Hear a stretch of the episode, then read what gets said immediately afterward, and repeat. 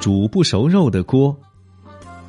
吝啬的八一见阿凡提家门口挂着一块刚刚剥下的羊皮，便知道阿凡提家刚宰了一只羊。八一瞄准阿凡提家炊烟快要散尽的时候，想进去饱餐一顿美味的手抓肉。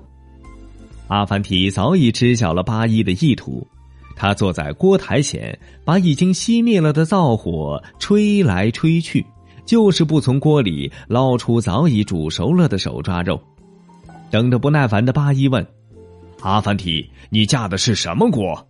阿凡提说：“是煮不熟肉的锅。”八一又问：“你从哪儿找来的这么一口破锅？”我是从您家借来的。阿凡提回答。